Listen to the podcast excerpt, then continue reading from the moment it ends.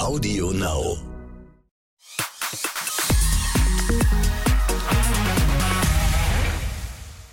Hi, hier ist wieder euer Exklusiv-Podcast mit einer ganz frischen Folge. Ich bin Bella Lesnick und ich freue mich sehr, diesmal mit euch in eine echt spannende Hochstapler-Geschichte einzutauchen. Es geht um den berühmt-berüchtigten Tinder-Schwindler. Viele von euch haben die Doku bestimmt schon gestreamt und selbst wenn nicht, dann habt ihr 100 Pro schon davon gehört.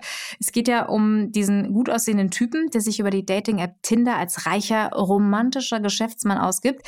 Ist er aber offenbar gar nicht. Er zieht trotzdem etliche Frauen in seinen Bann und dann scheinbar auch über den Tisch. Er hinterlässt also nicht nur gebrochene Herzen, sondern auch verschuldete Frauen. Das ist jetzt so die Kurzform einmal.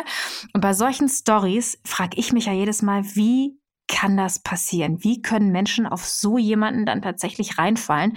Und genau darüber spreche ich heute mit meiner Kollegin Christina Völk in London. Hallo Christina. Hallo, danke, dass du mich eingeladen hast. Ich freue mich sehr, dass du da bist. Ich liebe diese Geschichte. Ähm, und mhm. du weißt ähm, deswegen so gut Bescheid. Nicht, weil du selbst auch auf ihn reingefallen bist, das müssen wir als allererstes klarstellen, sondern weil du mit zwei Frauen gesprochen hast, die sagen, sie seien Opfer.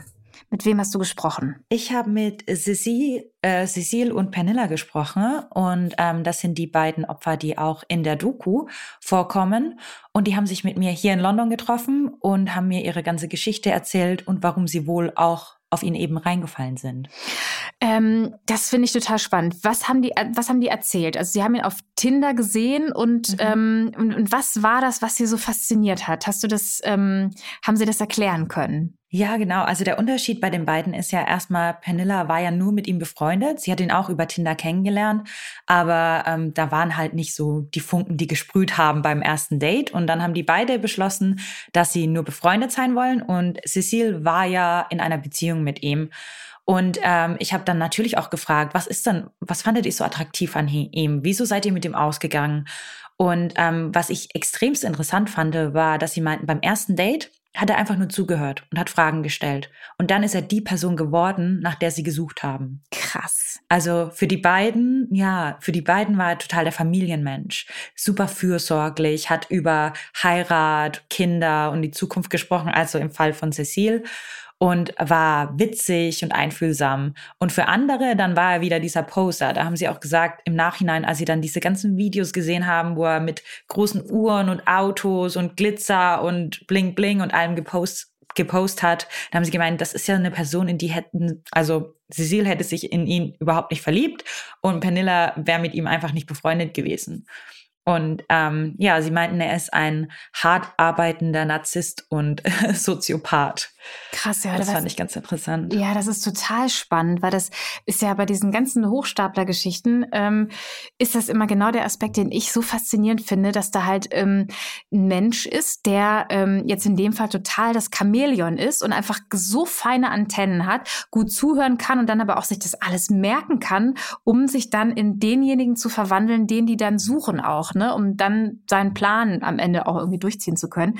Ähm, in der Doku haben die Frauen ja auch erzählt, dass sie nachdem das alles öffentlich geworden ist, das fand ich so krass, ähm, total viel Shame abbekommen haben. Ne? So nach dem Motto, äh, wie naiv kann man eigentlich sein, dass man auf so jemanden reinfällt? Oder auch, was ich noch viel schlimmer finde, ihr Golddigger, ne, wollte den reichen Typen selbst schuld, dass mhm. er euch so abgezogen hat. Also dieses Opferblaming, was sie dann auch so abbekommen ja. haben, ne, was ich irgendwie auch eine ganz, ganz fiese und schlimme Regung finde von Menschen, die das betreiben, ähm, was mich auch total fassungslos zurückhält, weil es ja vor allem auch so ist, also diese Misogynie, die da drin steckt, ne? Dass mhm. dann irgendwie die, äh, die Frauen werden um ihr Erspartes gebracht äh, und das Unrecht, was in dem Fall, wenn alles denn so stimmt, äh, in dem Fall von dem Mann ausgeübt wurde, ähm, das wird gar nicht bewertet, sondern es wird die Schuld einzig in den Frauen gesucht und natürlich auch gefunden am Ende. Ähm, haben die beiden, also Cecile und Pernille, haben die dazu auch was erzählt? Also wie es denen gegangen ist, nachdem das alles öffentlich wurde und auch die Do über die Doku natürlich auch nochmal so richtig an, ähm, ja, an Öffentlichkeit gewonnen hat, wie es denen damit ging? Ja, klar darüber haben wir auf jeden Fall auch gesprochen. Das ist ja natürlich ein Riesenthema. Das haben die total abbekommen in den Kommentaren, aber natürlich haben sie auch viel Sympathie bekommen. Was ich auch spannend fand, war, dass Pernilla dann auch meinte, ja, bevor mir das alles passiert ist, habe ich eigentlich auch so gedacht. Wie kann man denn nur so, ja, salopp gesagt, blöd sein, auf so jemanden reinzufallen?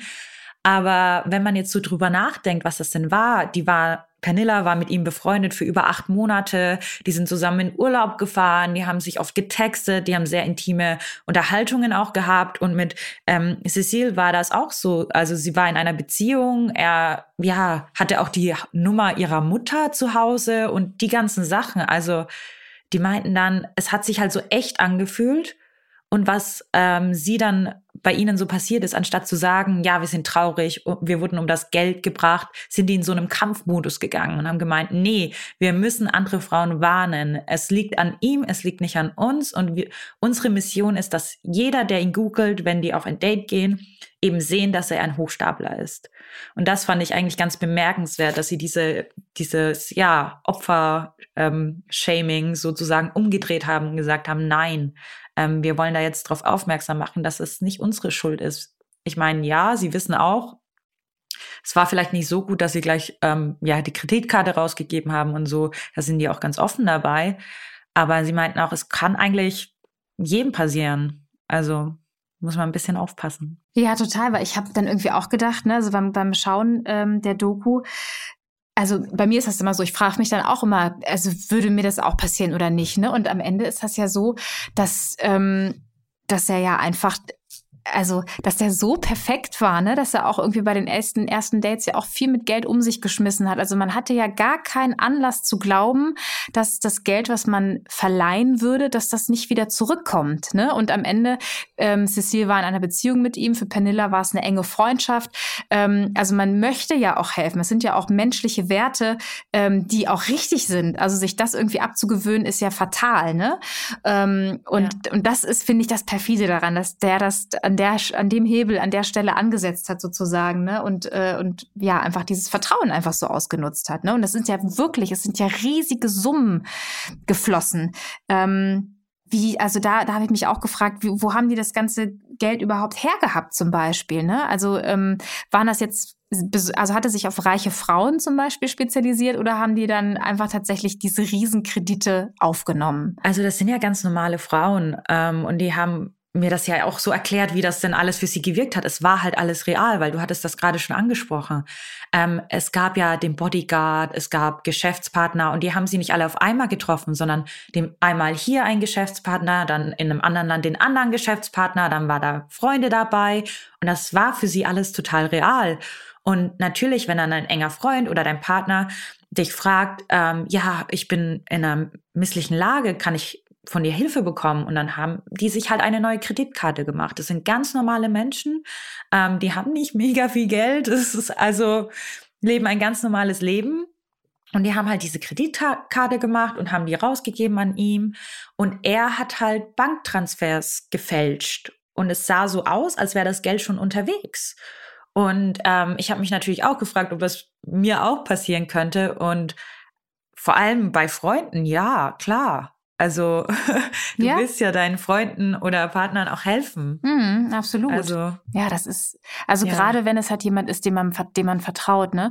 Jetzt habe ich aber gerade mhm. noch gedacht, ähm, vielleicht kannst du dazu noch was sagen, weil wir es eben kurz angesprochen hatten. Aber das das ähm, ist so ein Punkt, wo ich mir vorstellen kann, dass der einen wahnsinnig schwer fällt, wenn man dann so betrogen wurde ja auch, ne, um sein nicht nur um sein Geld, sondern auch mhm. um sein Vertrauen gebracht wurde.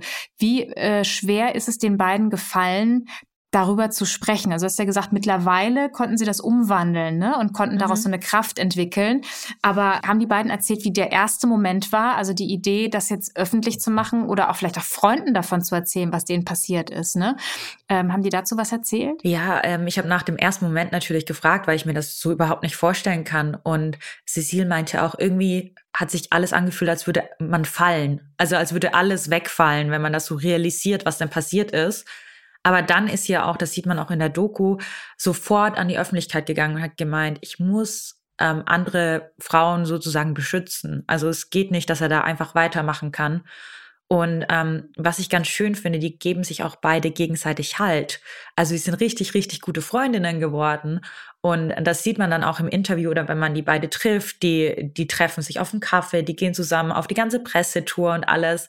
Und auch im Urlaub. Und das ist einfach schön äh, zu sehen, dass sie irgendwie auch ein bisschen was Positives daraus gezogen haben. Und natürlich fragt man sich, ja, sollten die nicht alle traurig sein? Und solche Kommentare gibt's natürlich auch im Netz. Und dann meinten die beiden auch, aber das bringt ja nichts, wenn ich jetzt da drei Jahre lang in meinem Zimmer sitze und weine und traurig bin.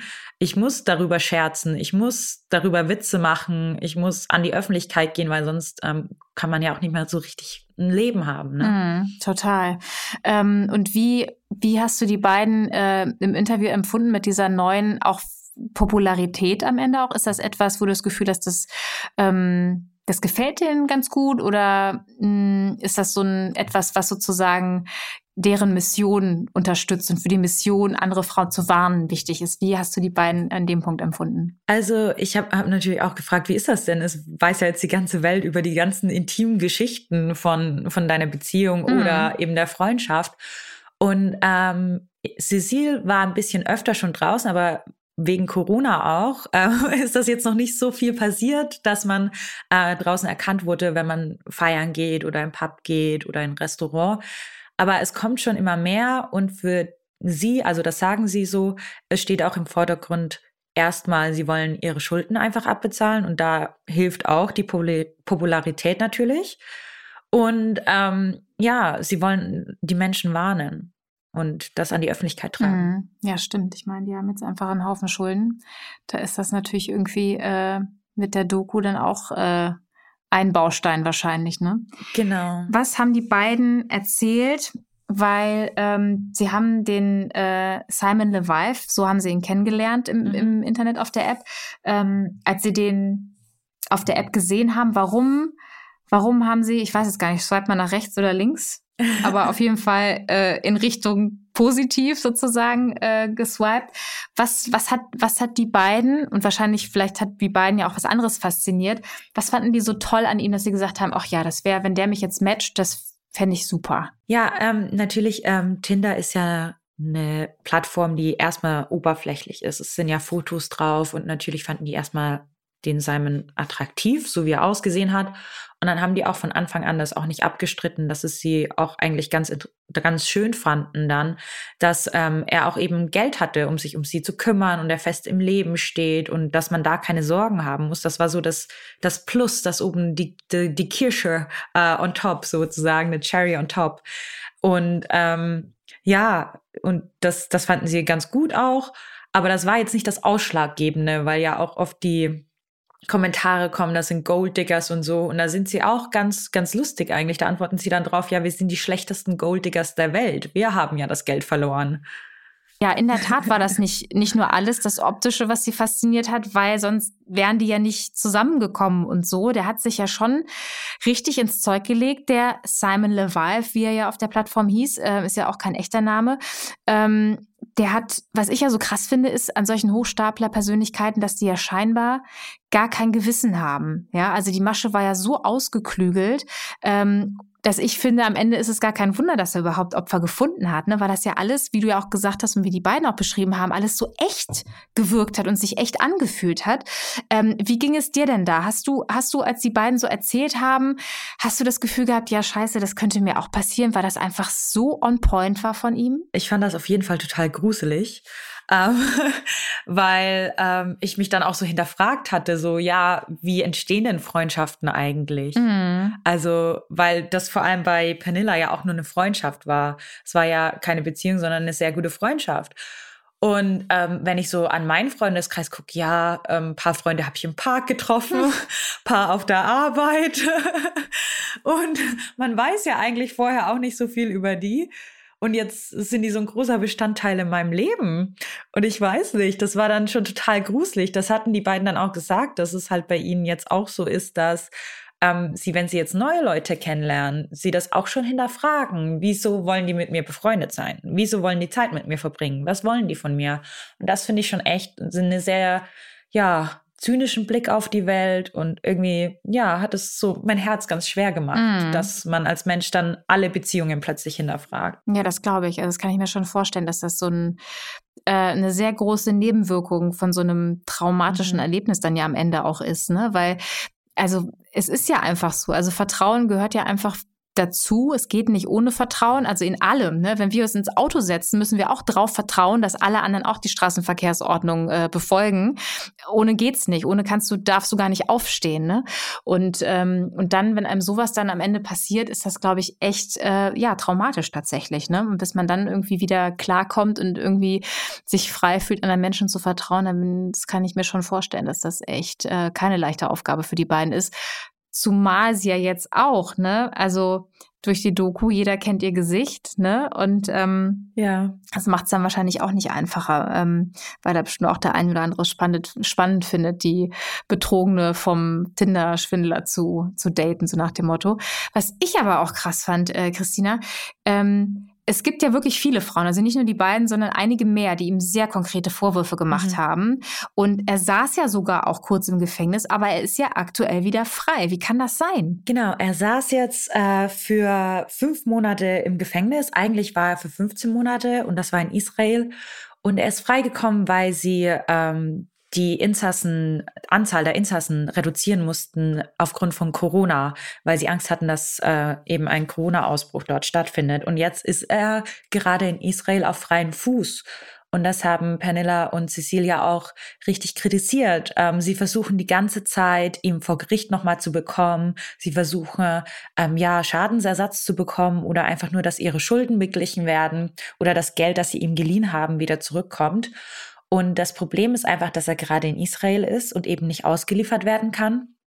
Und er hat international operiert. Er war ja in London, er war in Schweden, er war in München, er war in Spanien und hat äh, ja Frauen auf der ganzen Welt betrogen. Und das ist total schwer für die ähm, Polizei irgendwie international in dem Fall zusammenzuarbeiten. Und deswegen ähm, ist das etwas schwieriger, ihm nochmal dafür vor Gericht zu bekommen. Also ist das in der Tat dann auch ähm, etwas, wo es sein kann, dass, ähm, dass er deswegen nie sozusagen bestraft wird in der Form, ähm, wie es jetzt die beiden sich auch vorstellen, eben, dass sie das Geld wieder wiedersehen oder so, weil er das so weit gesponnen hat, also weil es einfach am Ende ein ähm, ein Ermittlungsproblem sozusagen ist, so, eine, so ein Schlupfloch, im, äh, was er da gefunden hat. Mhm. Vielleicht ja auch bewusst, vielleicht unbewusst. Ja, genau. Ähm, das hatten die beiden auch gemeint. Das ist einfach extrem schwer, ähm, da alles zu koordinieren. Und sie versuchen das ja weiterhin. Sie geben weiterhin Tipps an die Polizei. Sie kooperieren weiterhin. Die Hoffnung für sie gerade ist die Levi-Familie, also die echte, die existiert ja. Die haben auch dieses Diamantengeschäft, das er ja auch immer angegeben hat mhm. und wo er sich als Sohn ausgegeben hat. Und die versuchen ihn eben jetzt zu verklagen. Und das ist, glaube ich, so gerade die einzige Hoffnung, weil die haben auch das Geld dahinter, weil so ein Gerichtsprozess ist auch nicht gerade günstig. Mhm. Aber was ist denn jetzt genau das Problem daran? Weil ich jetzt auch einfach so vom, vom, vom Gerechtigkeitsempfinden her sozusagen, das muss ja mit, mit juristischem äh, Background gar nichts zu tun haben, ne? Aber sagen würde, da, da ist doch, ja, da sind ja jetzt zwei Opfer, die irgendwie das auch darlegen können, ne? die irgendwie Nachrichten, ähm, Beweise und Belege haben.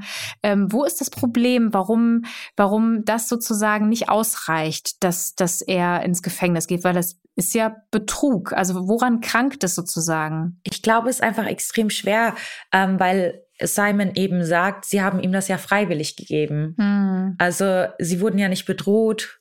Okay. Ähm, ja. in, in dem Sinne, sie haben ihm das freiwillig gegeben. Und ich glaube, das ist eines der Knackpunkte. Ähm, ich bin jetzt auch kein Jurist, aber so kam das rüber in dem Gespräch, dass es eines dieser Punkte ist, ähm, auf die es ankommt. Ähm, dass es schwer ist, deshalb ja, jemanden zu verklagen. Das macht Sinn. Aber es ist auf jeden Fall, sie versuchen es mhm. weiter. Ja. ja, da hast du recht, das macht Sinn. Und es ist auch keine Priorität. Also das hatten sie auch ähm, gesagt im Interview. Es ist keine Priorität der Polizei, solche Betrugsfälle aufzudecken, weil natürlich es gibt Morde und es gibt größere Sachen, mhm. die es gibt, in dem in Anführungszeichen größere Sachen. Und aber für die beiden ist das halt das Schlimmste, was ihnen passiert ist. Und ja. Total. Und am Ende ist das ja natürlich auch total frustriert und sollte jetzt auch gar nicht so, also mhm. äh, eine Rolle spielen. Ne? Also ob es jetzt irgendwie größere Sachen gibt, sondern es muss alles irgendwie dann am Ende ähm, polizeilich mhm. angefasst werden, würde ich jetzt sagen. Ähm, jetzt ist es aber faktisch so, dass er auf freiem Fuß ist, während die Frauen, die er betrogen hat, über viele, viele Jahre die Kredite abbezahlen müssen, die, die sie für ihn aufgenommen haben. Ähm, jeder kennt ihn ja jetzt, ne, durch die Doku und ähm, auch Berichterstattung und so weiter. Ähm, Fotos von ihm werden auf Paparazzi-Seiten angeboten, ne, die die Medien dann irgendwie wiederum äh, kaufen können, die Bilder, was beweist, dass er selbst jetzt ein VIP ist, mhm. was total strange ist. Auf der anderen Seite kann er dadurch seine Masche, ähm, wie er sie früher gemacht hat, ne, was Pernilla und Cecile dann erzählt haben, nicht mehr machen. Das müsste ihn ja eigentlich stören. Ähm, wie, wie empfindest du das oder was weißt du da? Ist das für ihn äh, ein Problem, dass er jetzt überall bekannt ist oder, oder findet er das am Ende auch noch, auch noch gut und sonstig in seiner neu gewonnenen Popularität? Also erstmal ähm, die Sache mit dem VIP, das finde ich auch ähm, ganz schön krass, dass er halt auch Anerkennung bekommt und Lob dafür, dass er so eine Masche durchgezogen hat äh, online. Gibt's das auch viel? Das finde ich ähm, ja sehr bedenklich. Mhm. Ähm, und er hat sich ja in mehreren Interviews auch im israelischen Fernsehen dazu geäußert, ähm, dass er das total schlimm findet eigentlich, ähm, weil die beiden Penilla und Cecile ähm, waren ja nur auf ähm, Fame sozusagen aus. Sie wollten nur die Reichweite und sie haben ihn dabei benutzt. Und ähm, er ist ja das Opfer und sie haben seinen guten Namen beschädigt. Und Welchen seiner vielen Namen, die er benutzt hat, frage ich mich ja. gerade. das war auch die Reaktion von Penilla und Cecile, als ich sie gefragt ja. habe, wie sie das denn sehen, dass er sich jetzt so äußert. Und sie meinten nur, das ist gar nicht sein ja. Name. Genau. Und ich glaube, ich weiß, ich kann das überhaupt nicht einschätzen. Ich finde, er ist eine sehr, sehr schwierige Person. Und ähm, ob er das jetzt nur so sagt, damit er als Opfer dasteht und nicht so als der Böse und äh, einfach weiterhin sein Leben leben kann, oder ob er, ob er das auch irgendwie genießt, dass er mm. jetzt so im hm. Rampenlicht steht, das kann ich gar nicht sagen. Was haben denn die beiden, ähm, Cecile und Pernilla, gesagt, wie es ihnen aktuell geht? Also auch beim Thema Liebe. Ne? Sie haben sich ja bei Tinder damals angemeldet, ähm, weil sie offensichtlich auf der Suche nach äh, der Person waren, mit dem sie, mit dem oder der sie ihr Leben äh, verbringen äh, wollten. Weißt du, du da etwas zu, wie, wie es aktuell in privat bei den beiden aussieht? Ähm, ich war, ich habe das natürlich auch gefragt. Das interessiert ja die Menschen. Ähm, und äh, mhm. per äh, Cecilia war gleich, Cecile war gleich danach auf, weiterhin auf Tinder und hat versucht, noch ein bisschen irgendwie so ins kalte Wasser zu springen und wieder zurückzugehen, dass sie nicht so also sich Sorgen macht. Sie sagen auch beide, es ist ja nicht die Schuld von Tinder. Also es ist ja nicht die Schuld der Plattform, es ist diese eine Person, die das einfach ausgenutzt hat. Und ähm, aber wie auch, wie ich schon angesprochen hatte, sie, sie sind beide vorsichtig, auch ähm, in freundschaftlichen Beziehungen oder Liebesbeziehungen. Will diese Person mehr von mir? Will sie mein Geld? Ähm, wieso trifft die Person sich mit mir? Ähm, wo sie sich aber ziemlich sicher sind, ist in ihrer Freundschaft zwischen den beiden, weil sie meinen, ähm, Cecile kann ein Wort sagen und Pernilla weiß genau die ganze Geschichte und die ganze Emotion, die dahinter steckt.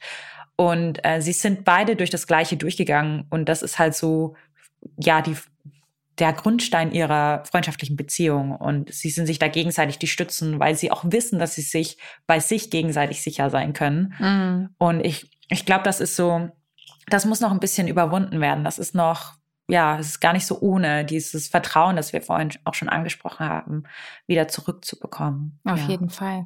Hat sich denn äh, nach der ganzen ähm, Öffentlichkeits, äh, ähm, als es als öffentlich geworden ist, hat sich Simon äh, bei den beiden eigentlich eventuell nochmal gemeldet? Weißt du das? Ähm, sie, er hatte sich kurz danach, glaube ich, gemeldet. Das war auch in der Doku, ähm, als es an ähm, die Presse in, in Schweden ging, glaube ich. Ähm, ja, da hat er sich gemeldet und meinte, was soll das? Ähm, und so Sachen und Drohungen. Und ich glaube, das war ziemlich dunkle und eine dunkle Zeit auch für die beiden. Die meinten dann auch, es war gar nicht, auch in der Doku gar nicht drin, ähm, was danach noch alles kam und so. Und ich glaube, vor allem Cecile hatte ihn auch geblockt. Von daher ähm, hat sie dann da auch nichts mehr bekommen. Ja, das kann ich mir vorstellen, dass sich da noch ein dunkles Kapitel angeschlossen hat. Vor allem für die beiden geht es ja auch darum, die Schulden abzubezahlen. Ähm, was glaubst du, wann die beiden wieder schuldenfrei sind? Also das ist ja ein extrem hoher Betrag an Geld und für ganz Normalverdiener ist das ganz schön schwer. Das sind um die 280.000 Euro, die den beiden alleine ähm, ja abgenommen wurden von Simon. Und ähm, sie haben auch durch die Doku eben ein bisschen dazu verdient, haben jetzt auch eine GoFundMe-Page, also wo man spenden kann online. Und ja, da läuft's auch okay. Also da kommen ein paar Spenden zusammen und sie versuchen halt durch äh, ja, Fernsehauftritte, durch ähm, die Promo für die Doku und so ein bisschen Geld ranzubekommen, weil man muss ja irgendwie weitermachen und nach vorne schauen. Und ähm, ja, das ist ganz schön das ist ganz schön viel Geld. Absolut. Also da haben die wahrscheinlich noch eine ganze Menge vor sich, bis sie dann von den Krediten und Schulden wieder runter sind. Christina, vielen Dank für deine echt super spannenden Einblicke und liebe Grüße nach London. Dankeschön, Grüße zurück. Und wenn ihr übrigens das Interview, was die Christina geführt hat mit Cecile und Pernilla sehen wollt, dann könnt ihr das bei uns im Internet auf wip.de. Klickt euch einfach mal rein und ähm, ja, bleibt gesund überweist nie an jemanden Geld, den ihr nicht wirklich gut kennt. Und wir hören uns hoffentlich nächste Woche wieder zu einer neuen Folge von Exklusiv der Podcast. Bis dann. Ciao.